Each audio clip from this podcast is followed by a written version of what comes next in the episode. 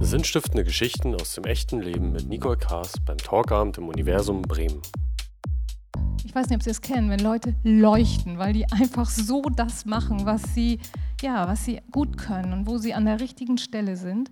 Und so eine, die wirklich leuchtet, die möchte ich jetzt hier zu mir auf die Bühne bitten, Theresa Bode.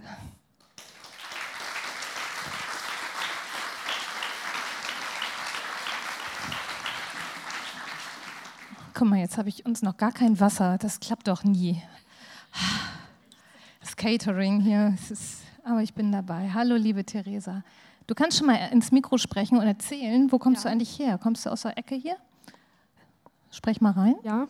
Ist an. Ist an. Hallo erstmal. Mhm. ähm, ja, ich komme aus äh, Bremen. Ich bin in ähm, Niedersachsen, also in Schwanewede aufgewachsen. Das macht nichts. da bin ich ja dankbar. genau, und ähm, ja, wohne jetzt in Bremen, ähm, weil ich äh, hier in Bremen arbeite, ähm, im links der Weser und ja, fühle mich hier ganz wohl. ja, du würdest hier ja gar nicht sitzen, wenn du nicht auch mal sozusagen zu einem Talkabend einfach als Besucherin gekommen wärst. Mhm, richtig. Was hat dich denn da hierher gezogen? Ähm, Freunde, die gesagt haben, Mensch, das ist eine tolle Veranstaltung, da lernt man super tolle Menschen kennen, die irgendwas Verrücktes mal gemacht haben oder erlebt haben. Und dann habe ich gesagt, das ist ja klasse, das interessiert mich. Passt ja zu dir? äh, ja, mit dem Hintergedanken gar nicht, aber genau, ja. Dann habe ich mich den angeschlossen und äh, hatte einen super tollen Abend. Und äh, ja, Jetzt sitze ich selber hier. Jetzt Wer hätte das selber gedacht? Hier. Genau, weil der Malte, der hier Talkgast war, der hat mir gesagt, oh, ich habe da so eine tolle Frau kennengelernt. Da dachte ich, aha, warum erzählst du mir das? Auf jeden Fall ist es dann daraus gekommen. Ja, weil du hast eigentlich schon ziemlich früh, ich glaube also mindestens mit 16, wenn nicht früher, angefangen von Afrika zu träumen. Mhm, kam das genau. eigentlich?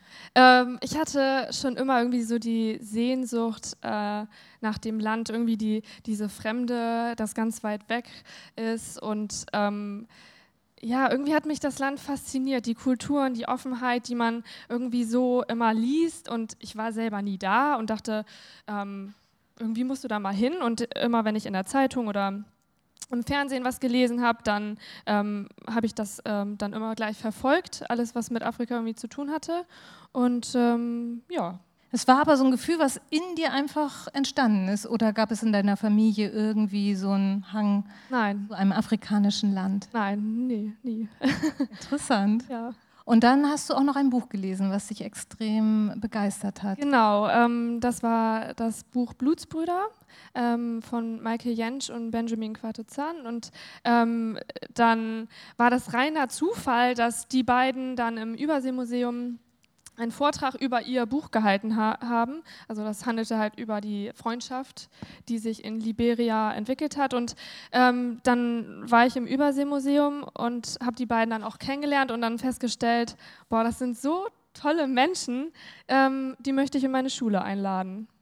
Wow. Ich glaube, die Geschichte kurz, äh, ich glaube, als Achtjähriger hat er, er war Bremer, oder eigentlich? Ja, genau. Seine Familie ist in eine Mas Missionärfamilie gewesen in Liberia und äh, dort ist er mehr oder weniger aufgewachsen und durch den Bürgerkrieg ist er dann wieder zurück nach Deutschland gegangen und hat dann ähm, ähm, über einen Film hat er dann äh, festgestellt, Mensch, da habe ich ja noch einen Freund in Liberia. Na, als Kind kennengelernt. Genau, ähm, den hat er da kennengelernt. Ähm, den möchte ich nochmal wiedersehen. Und dann ging die Freundschaft natürlich. Und er hat ihn, glaube ich, sehr, sehr aufwendig gesucht ja. Ja. und hat ihn wirklich am Ende auch gefunden, ja. was überhaupt wegen dem Bürgerkrieg und allen sehr schwierig war.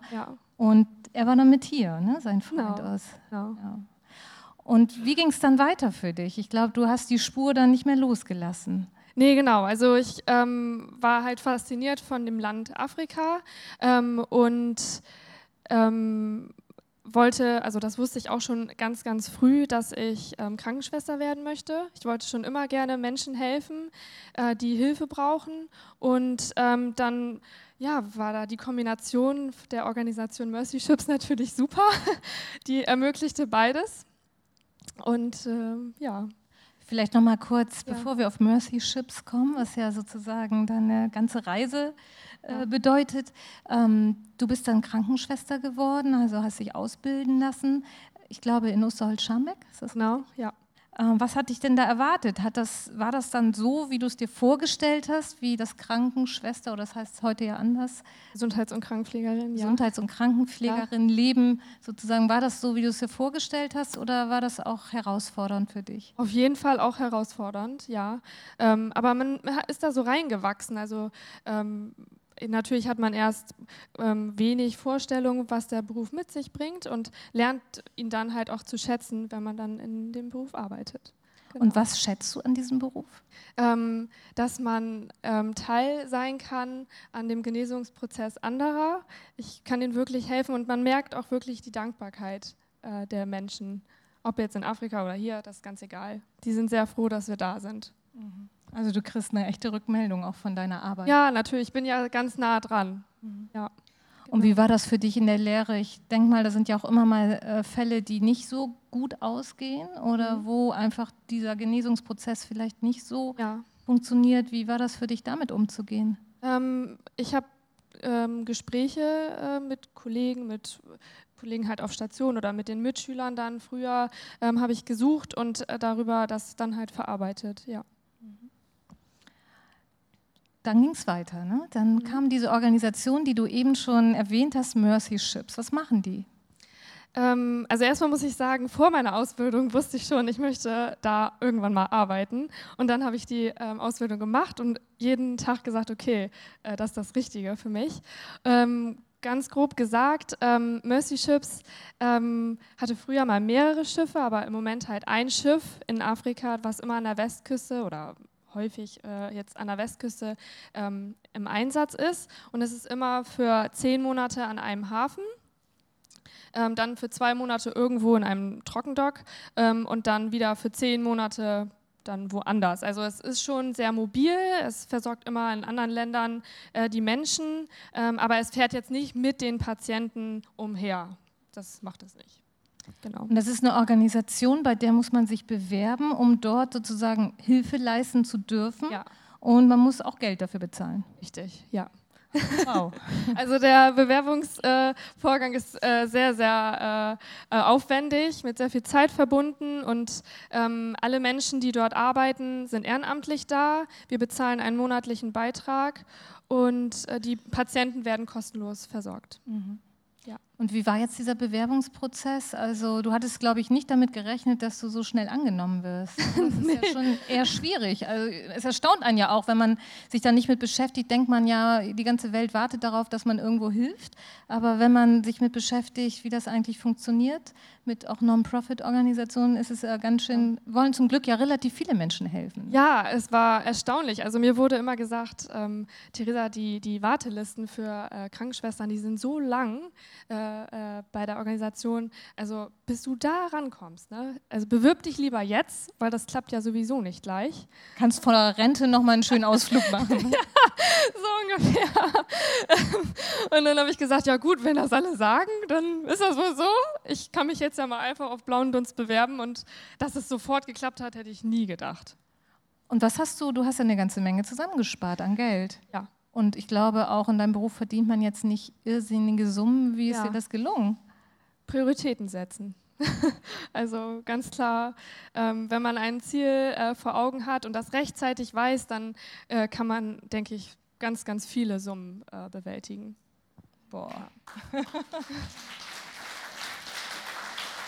Aber aber ich wurde auch unterstützt äh, von meiner Familie, von einer Freundin und deren Familie. Also doch, ähm, ein bisschen Unterstützung gab es auf jeden Fall. Ja, die kriegt man, wenn man selber dran glaubt. Ne? Ja, genau. ja. Und was hat denn deine Familie überhaupt zu deinen Plänen gesagt? Jetzt nach, ich sag mal, erstmal Afrika, da wusstest du ja erst auch noch gar nicht, wo es hingeht. Ne? Ja, richtig. Also ich habe ja schon so lange davon geredet, die konnten gar nicht Nein sagen. Die konnten es auch schon nicht mehr hören. Jetzt fahr endlich los.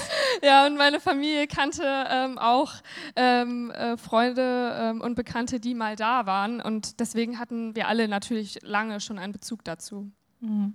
Wie wurdest du denn darauf vorbereitet, auf diesen äh, Einsatz? Ähm, ich habe mich selber vorbereitet. Ähm, ich habe Englisch gelernt, Englischunterricht genommen, ähm, gespart habe ich, was natürlich auch sehr wichtig ist. Und ja, ich habe ähm, mich dann mit ganz vielen unterhalten, die mal da waren und dann hat man sich ausgetauscht, äh, was braucht man überhaupt ähm, an Kleidung, was ist wichtig, was sind sonst noch äh, für ähm, äh, Vorbereitungen notwendig, wie Impfungen, Versicherungen und so weiter. Also viel organisatorisches, was Zeit brauchte. Mhm. Genau. Und hat irgendwas dir im Vorfeld auch Sorgen gemacht oder warst du eigentlich nur so auf dein Ziel also ich habe mich immer wahnsinnig gefreut und ähm, äh, die Herausforderung, glaube ich, war die äh, größte war das Englisch sprechen, ähm, weil ich denke, wenn man dann doch dieses medizinische Englisch dann abrufbereit äh, haben muss, dann ist es doch noch immer äh, eine Herausforderung, aber das war kein Problem letztendlich. Mhm. Und irgendwann ging es dann los, ne? Und ja, dann genau. bist du tatsächlich vor diesem Schiff ja. Äh, stand so irgendwann da. Ja, genau. Das war tatsächlich an einem der ersten Tage das Bild. Was hat dich da erwartet? Also wie war es dann auf einmal da anzukommen? Also ich ähm, kam ähm, mit so einem, ähm, mit einem Auto da an und ähm, habe das Schiff gesehen und dachte, boah, toll, so, so riesig und ähm, es kann so viel, es hat so viel in sich und ähm, ich war so stolz, ein Teil dessen zu sein und den Menschen dort helfen zu können. Ja. Boah. Es ist eine amerikanische Organisation ja. und die hat ja auch nicht nur viel in sich, sondern da musste ich schon gleich ein bisschen lachen, es gibt einen Starbucks. ja, das, das ist der einzigste, einzige schwimmende Starbucks auf der Welt. Ja, das amerikanische System ist echt verrückt. Ja, aber wir hatten es. Das ist so ein bisschen Pflicht. Ja, ein bisschen verrückt, äh, warum man das braucht, aber. aber es war da. Es war Konnte da. man mal einen Kaffee trinken? Kann, konnte man, ja. Natürlich. Ja. Genau, und hier sieht man, wie die äh, Krankenstationen aussehen. Ja, genau. Ähm, dazu kann ich erzählen, ähm, das ist jetzt eine, also das war auf meiner Station, das Bild habe ich selber gemacht. Ähm, und das war in einem Raum. Ähm, also eine Station war in, also eigentlich ein großer Raum, aber in so zwei kleine Räume aufgeteilt. Und auf jeder Seite waren äh, fünf Betten. Also das ist jetzt eine Seite, fünf Betten, dann nochmal fünf Betten, dann eine Trennwand, dann dasselbe auf der anderen Seite. Und ähm, das heißt, es waren 20 Patienten oder ja, 20 Patientenbetten da, meistens natürlich alle belegt. Und ähm, wie man da sieht, das Bett war für den Patient und darunter ist eine Matratze. Ähm, da haben dann die ähm, Angehörigen geschlafen. Also ein Kind bis 18 Jahre brauchte einen Erziehungsberechtigten dabei. Und ähm, naja, dann waren da wie gesagt, 20 Patienten, 20 Eltern oder. Oder auch mehr vielleicht Kinder. sogar, wenn die noch Kinder ja, hatten. Und dann hatten die Kinder. noch ihre Säuglinge dabei. Also mhm. da war was los. ja, es wurde nicht langweilig. Das glaube ich. ja, genau. Und wie viele Betten gab es auf dem Schiff? Ähm, genau, also es konnten ähm, 98 Patienten aufgenommen werden, stationär. Ähm, aber da waren unter anderem jetzt auch ähm, so Isolationsräume da, die wurden dann nicht immer genutzt, aber die Möglichkeit bestände, ähm, ja. Und was konnte auf diesem Schiff sozusagen behandelt werden? Ähm, eigentlich immer das, ähm, äh, wurde behandelt, das, was der Arzt dann konnte. Also es wurden ja, ja. die... Je nach Art sozusagen. Genau. Also, also, es haperte nicht an der Ausstattung, sondern eher dann an Nein. der Fachkenntnis. Ähm, also die Patienten wurden so einbestellt, dass sie behandelt wurden, das, was der Arzt kann. Also jetzt ganz banales Beispiel, ähm, die Lippenkiefer-Gaumspalte, die kennt sicherlich jeder. Die Patienten mit der Lippenkiefer-Gaumspalte wurden dann einbestellt, dann wann da halt auch eben der Arzt da war. Genau. Und dann ähm, ja, wurden die dann eben behandelt. Ja. Genau, hier sieht man ein Foto, wie du sozusagen in Action bist. Ne? Wie war das dann äh, auf die Menschen? Wir haben ja noch gar nicht gesagt, in welchem Land du gelandet bist, in Benin. Ja, genau. Und wie war es dann auch wirklich, dann auf die Menschen zu treffen, was du dir ja auch so lange gewünscht hast, dass du ja mit deiner Arbeit unterstützen kannst. Ja, ähm, das war totaler Wahnsinn, ähm, äh, die Patienten betreuen zu dürfen. Sie waren super dankbar und ähm, äh, waren immer so fröhlich. Ähm, das kann man sich gar nicht vorstellen. Denn ähm, die Patienten waren ja alle irgendwie, ich sag mal, krank oder hatten irgendwie ähm, pathologische Einschränkungen. Da würde einer von uns ja gar nicht mehr fröhlich sein. Aber ähm, die waren trotzdem total fröhlich und dankbar, ähm, auch vor ihrer OP und danach natürlich dann erst recht. Und da gibt es ja noch ein Foto mit einer jungen Frau. Ja. Ähm, wie, wie, waren Sie auch ängstlich? Also ich kann mir vorstellen, da landet eigentlich so ein Raumschiff.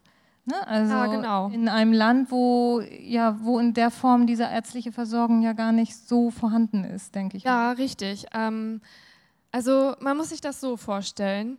Ähm, die Patienten ähm, sind mit jungen Jahren ähm, mit einer Einschränkung oder mit einer Erkrankung ähm, groß geworden. Also zum Beispiel hat ein, hatte ich ein Kind, das hatte eine Verbrennung ähm, mit jungen Jahren erlebt, also ich sage jetzt mal mit zwei Jahren.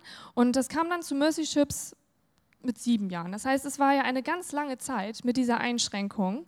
Ähm, und die Kinder müssen mit dieser Einschränkung leben lernen. Es ist dann ein Teil von dir. Also wenn die dann ähm, eine verbrannte Hand hatten und die Hand nur noch so bewegen konnten, dann ähm, mussten die Kinder damit leben lernen und es, es wurde nicht behandelt. Und, ähm, Einfach ein Teil von ihnen dann. Ja, genau. Also äh, sie mussten sich damit arrangieren, weil ähm, es gab keinen Arzt. Der nächste Arzt war vielleicht zu weit weg die hatten nicht die, die Mittel dafür, um zum Krankenhaus zu kommen ähm, oder ja, kein Geld. Ähm, oder wenn sie es schaffen würden, zu, ins Krankenhaus zu kommen, würde es da nicht den Chirurgen geben, der sie behandeln kann. Also ähm, es sind da viele, viele ähm, ähm, äh, ja, Probleme ähm, und ja, medizinische Einschränkungen, die das halt gar nicht möglich machen, eine Behandlung in Afrika ähm, teilweise. Und dann ähm, es ist unglaublich ähm, in den Gesichtern zu sehen der Menschen. Ähm, da kommt jetzt so ein Schiff an mit, die Besatzung ist ähm, hauptsächlich äh, weiß und ähm, sagt dann, ja, also die Verbrennung, die können wir behandeln.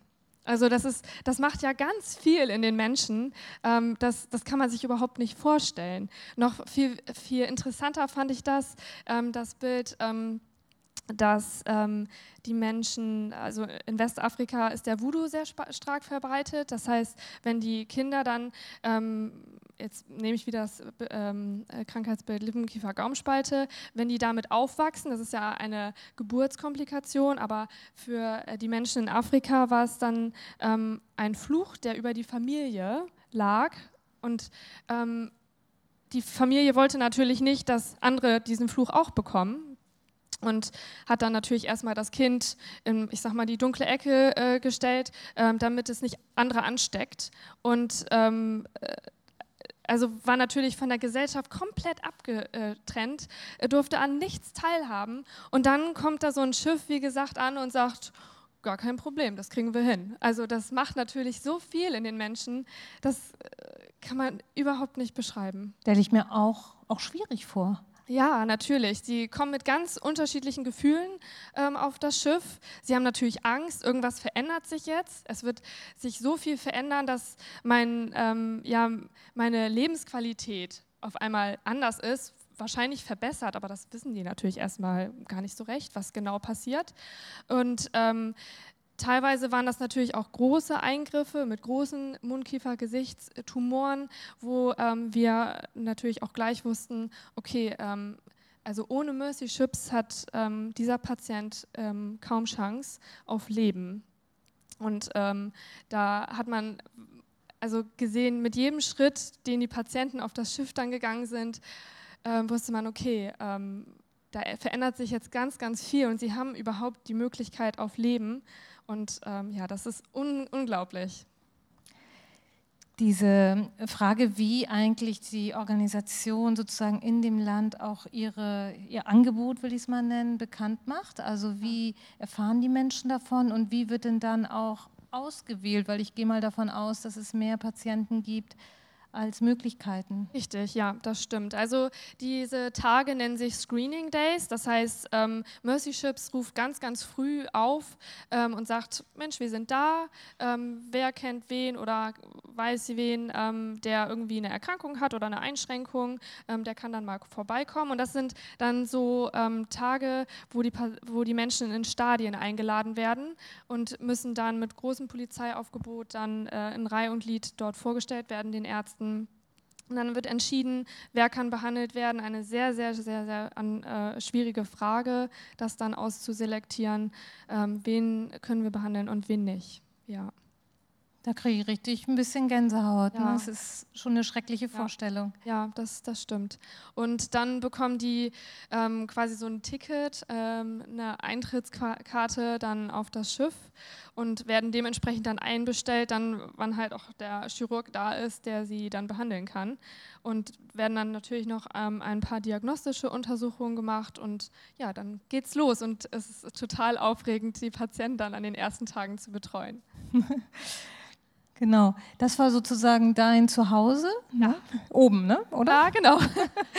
ja, ähm. mein Bett. Also äh, ich war in einer Sechsbettkabine für die Zeit, also zwei Monate war ich ja da ähm, und habe mir den, diese kleine Nische mit einer anderen äh, äh, Kollegin geteilt, die war auch Krankenschwester. Und ähm, ja, ich hatte das Bett, also ähm, das äh, grüne ähm, Gehängeteil, das war quasi so eine Art Schrank. Und ähm, dann hatte ich noch zwei Fächer und. Übersichtlich, oder? Muss man nicht so viel aufräumen. Muss man auch nicht so viel suchen, weil man hat ja nichts. ja, das war praktisch. Du hast dann ja irgendwann äh, angefangen, auch ein Tagebuch zu schreiben, weil ja. die Eindrücke doch so gewaltig waren für dich. Ja, richtig. Und zwar fing es damit an, dass ich gesagt habe, ähm, äh, Theresa, äh, heute der zum Beispiel Frühdienst, der war so toll. Ich habe so viele schöne Sachen erlebt. Ähm, ich habe irgendwie Angst, dass ich das morgen schon wieder vergessen habe, weil morgen ist ja wieder ein toller Tag und ähm, ich erlebe da wieder so schöne Sachen mit den Patienten und ich hatte Angst, das zu vergessen, ähm, weil ich ja so lange da war.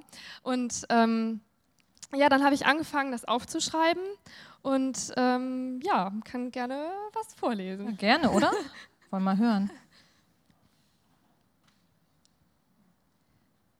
Ähm, ein Eintrag war zum Beispiel, ein Patient äußert, dass er Kopf- und Gelenkschmerzen hat. Er bekommt dafür eine Tablette, ähm, Ibuprofen war es.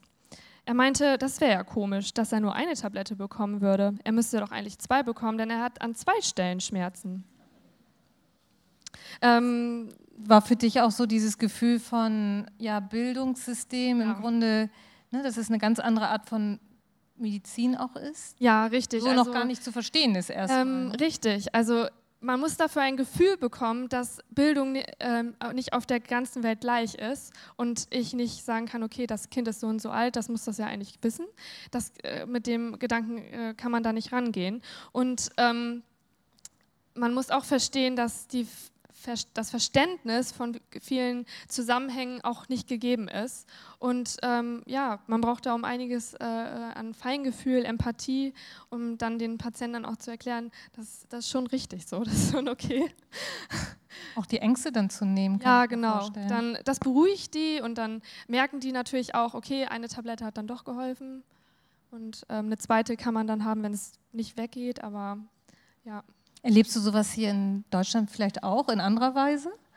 Ähm, nee, muss ich sagen. Also ähm, in anderer Weise schon ähm, äh, spezielle Dinge, die ähm, dann äh, Laien natürlich nicht wissen, aber in der Art jetzt nicht. nee. Hast du noch was, was du lesen wolltest? Ja, gerne. Ähm, und zwar, das handelt von einem Mädchen, äh, beziehungsweise von zwei. Ich glaube auch eins davon haben wir nachher vielleicht auch ein Bild. Eins davon hat ein Bild. Ist es jetzt schon dran, das Bild? Ähm, ja, genau, das ist es. Ähm, und zwar, ähm, genau, das ist Marina auf dem Bild und von dem äh, Mädchen handelt dieser Eintrag. Ruth ähm, und Marina, das sind zwei Patienten, ähm, kommen auf meine Station und tollen wieder einmal fröhlich mit mir herum. Ich setzte mich auf einen Stuhl und die beiden setzten sich jeder auf eins meiner Beine. Das tat total gut zu spüren, dass sie in dem Moment einfach Kind waren. Sie genossen ebenfalls meine Aufmerksamkeit. Sie kuschelten mit meinem Arm und hielten sich gerne fest. Sie, ähm, ich merkte, sie mochten mich, auch ohne dass ich Fond oder Französisch sprechen konnte. Und ähm, ich muss sagen, solche Momente hatte ich immer wieder, dass wir neben unserer Arbeit, die wir als Krankenschwester gemacht haben, auch Momente natürlich hatten, ähm, in denen wir die Patienten, die, die Sorgen und die, die, ähm, die Gedanken an Probleme genommen haben Und das war halt einer dieser, ähm, dieser Momente, wo man einfach Zeit mit dem Patienten verbracht hat, wie gesagt, diese kleinen ähm, Ablenkungsspiele gemacht hat. Und ähm, ja, da muss ich sagen, da habe ich so viel Vertrauen von den Menschen bekommen und teilweise sind dann die Kinder an meinem Arm eingeschlafen und ich muss sagen, das ist das größte Geschenk, was man haben kann als Krankenschwester. Ja. Ja, und natürlich zählt dazu ganz, ganz viel Liebe, die ich dort dann ähm, über diese ähm, Arbeit dann erfahren habe. Ja. Wow. ich habe da eben so ein bisschen drüber hin, oh, falsch rum, drüber hinweg. Das waren sozusagen vielleicht auch zum Thema Liebe. Ich glaube, ihr wart auch ein ziemlich gutes Team da. Ja, äh, ganz ähm, interkulturell und ähm, äh, aus allen Ländern kamen wir. Ähm, es waren 400 Ehrenamtliche auf dem Schiff und ähm, ja, wie gesagt, aus aller Welt kamen wir. Ich bin da ganz rechts. Vielleicht das haben wir schon erkannt. okay. ja. Die, die strahlt halt, ne? Ja, genau. ja, und ähm, genau, das war, glaube ich, deine Kabinencrew, die sechs ja, Betten, genau, oder? Ja, genau. Mit den Mädels war ich in einer Kabine. Äh, wir waren an alle in unterschiedlichen Positionen. Ähm, nicht alle Krankenschwestern, sondern auch welche im Büro, Rezeption, ja, ganz unterschiedlich. Ja, und alle haben wirklich Geld, Zeit, Jeder. alles, also ja, dafür eingesetzt, dahin genau. zu kommen. Ne? Also es ist natürlich ein Riesenaufwand, den äh, viele dann äh, eingehen. Ähm, ob es sei es die Wohnung kündigen ähm, oder den Job kündigen. Ähm, äh, also ja, ganz, ganz, ganz viel, ähm, was man für die Arbeit tut. Und ich hatte das Gefühl, man bekommt noch viel, viel mehr zurück. Und irgendwann ging es dann auch zurück, ne, um das mal aufzugreifen. Also die Zeit war wahrscheinlich schneller abgelaufen, als es Leider lieb Gottes. war. Ja, das stimmt. Wie war das hier wieder anzukommen, hier in dieser mmh, Welt? Ja, das äh, war ein Kulturschock, wieder hierher zu kommen. Also ich war ja zwei Monate weg und äh, man muss sich vorstellen, ich hatte von einem Tag auf dem anderen Tag, ähm, war ich ja alleine zu Hause, also erst mit 400 Menschen um, um mich in einem Mini, Mini, in meiner, einer Mini-Kabine mit nur meinem Rucksack, mit dem ich da angereist war. Und dann komme ich zurück nach Deutschland und bin alleine in meiner Wohnung und da fällt einem erstmal die Decke auf den Kopf. Ja. Und was ist mit Kulturschock, ähm, glaube ich, meinst du wahrscheinlich noch weitreichend? Ja, was, ne? richtig. Ne? Und zwar ähm, habe ich festgestellt und auch erst später festgestellt, dass ähm, ja wie unterschiedlich die Kulturen sind, wie unterschiedlich ich sie kennengelernt habe. Also auf dem Schiff waren alle sehr aufgeschlossen. Ähm, ähm, ja, haben sehr viel mit einem geredet und hier in Deutschland war das eher sehr zurückhaltend und ähm, natürlich auch sehr freundlich und offen, aber auf einer anderen Weise. Und ähm, da muss ich sagen, habe ich erstmal meine eigene Kultur kennengelernt. Wenn man nämlich erst einmal rausgeht auf seiner Kultur und dann wieder reinkommt, sieht man, okay, ich bin in so eine Kultur reingewachsen, ich, ich, ich bin so. Ähm, und habe natürlich auch selber ähm, gewisse Verhaltensweisen, weil ich ja nun mal so aufgewachsen bin. Ähm, aber ja, das war eine total bereichernde Ein Einsicht so in meine eigene Kultur. Mhm. Hätte das gedacht. Hätte das Überraschung, ne? ja, total. Was äh, hättest du dir oder hast du dir vielleicht auch mitgenommen oder bewahrt? Ähm, also auf jeden Fall den Menschen in ähm, meinem Beruf, ob es sei es Kollegen oder Patienten, mit Liebe zu begegnen. Ähm, die habe ich da ganz, ganz stark gespürt. Die, die Liebe zum Patienten und die Leidenschaft zu meinem eigenen Beruf denn mein Beruf ist was ganz Tolles. Und ähm, ja, ich bin auch total stolz darauf. Und ähm, ja, ich kam mit einem Riesenkoffer von Motivation zurück. Und ähm, habe gedacht, äh, toll, äh, jetzt kann ich wieder normal durchstarten. Und ähm, ja, dann äh, ja, war ich sehr froh, dann auch irgendwo hier wieder anzukommen langsam. Und doch war es so ein bisschen schwierig erstmal auch in deiner Arbeit, ne? weil ja. es einfach anders war. Ne? Ja, natürlich. Es war natürlich ein ganz anderes System, ähm, dass die Pflege am Limit ist und wir unterbesetzt arbeiten. Das kann ich nicht schönreden und möchte ich auch gar nicht. Ähm, aber ähm, den, den Fokus trotzdem auf das Positive zu sehen und zu sehen, ähm, wie toll eigentlich mein Job ist. Deswegen mache ich ihn ja auch. Das darf man nicht aus den Augen verlieren. Das hast du aber, glaube ich, auch mit einer, wie ich fand, sehr äh, weisen ja, Idee eigentlich unterstützt. Du hast wieder angefangen, auch hier Tagebuch zu schreiben. Ja, genau. Und zwar habe ich gedacht, ähm, nach einer Zeit, Mensch, du hast so viele tolle ähm, Erlebnisse mit den Patienten in Afrika erlebt. Patient, also Menschen da oder hier, das macht ja gar keinen Unterschied. Ich lerne doch auch hier ganz viel ähm, von den Patienten. Warum schreibst du das denn nicht auch hier mal auf? Und das habe ich dann gemacht. Tagebuch Nummer zwei. ja, wechseln wir mal eben. Es war ja auch ein bisschen das Gefühl, ich glaube, du warst schon auch erst ein bisschen gefrustet, ne? Ja, weil ähm, ich natürlich viel mehr Zeit für die Patienten in Afrika hatte. Ich konnte, wie gesagt, diese Spiele spielen, äh, um, die, äh, um sie von den äh, Sorgen und Problemen abzuhalten. Und das geht natürlich hier nicht. Ähm, und äh, ja, dieser Pflegemangel ist, ist nun mal da. Und ähm, da ist man natürlich erst sehr gefrustet und ähm, muss damit auch erstmal umgehen lernen. Das stimmt, ja. Genau, und dann äh, gucke ich mal.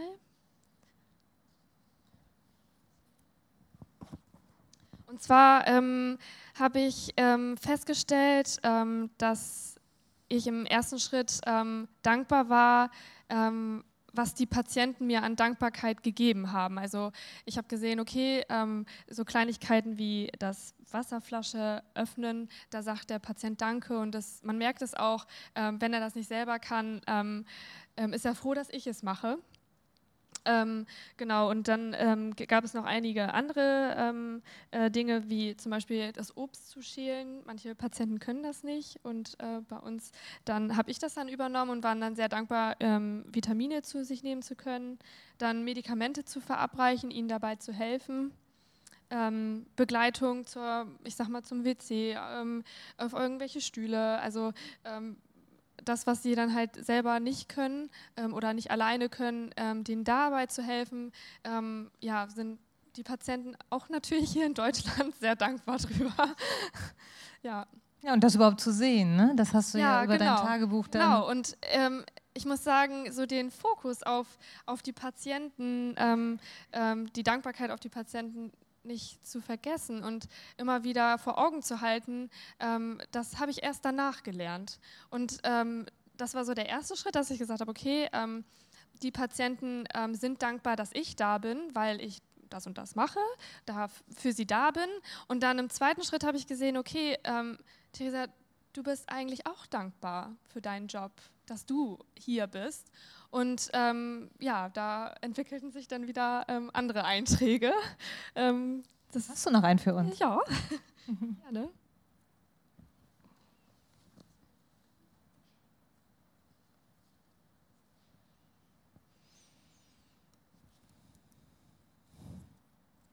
Es sind so viele. Wahl der Wahl, ne? Ja, habe ich auch gerade gedacht.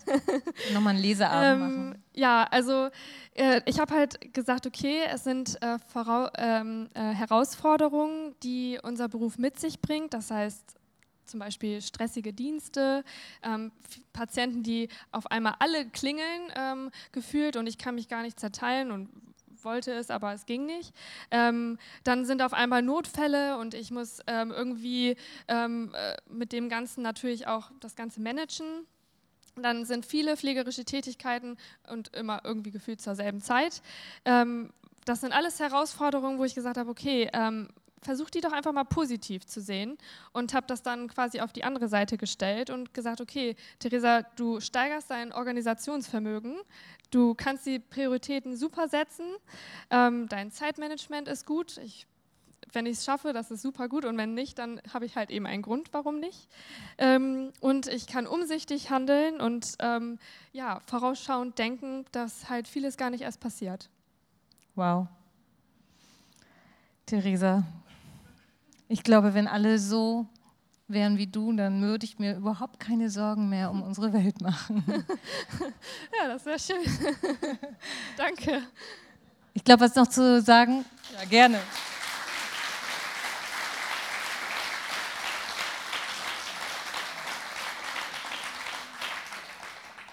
Jetzt träumst du noch ne, von deiner nächsten Reise, oder? Ja, sie ist in Planung. Es geht wieder nach Afrika. Ja, auf jeden Fall. genau. Wie schön. Da wünsche ich dir alles Gute für und überhaupt, wie schön, dass du hier als Gast erst gekommen bist. Ja, vielen und jetzt, Dank, dass ich da sein darf. Ja, auf jeden Fall. Also, lieben, lieben Dank. Ja, danke auch.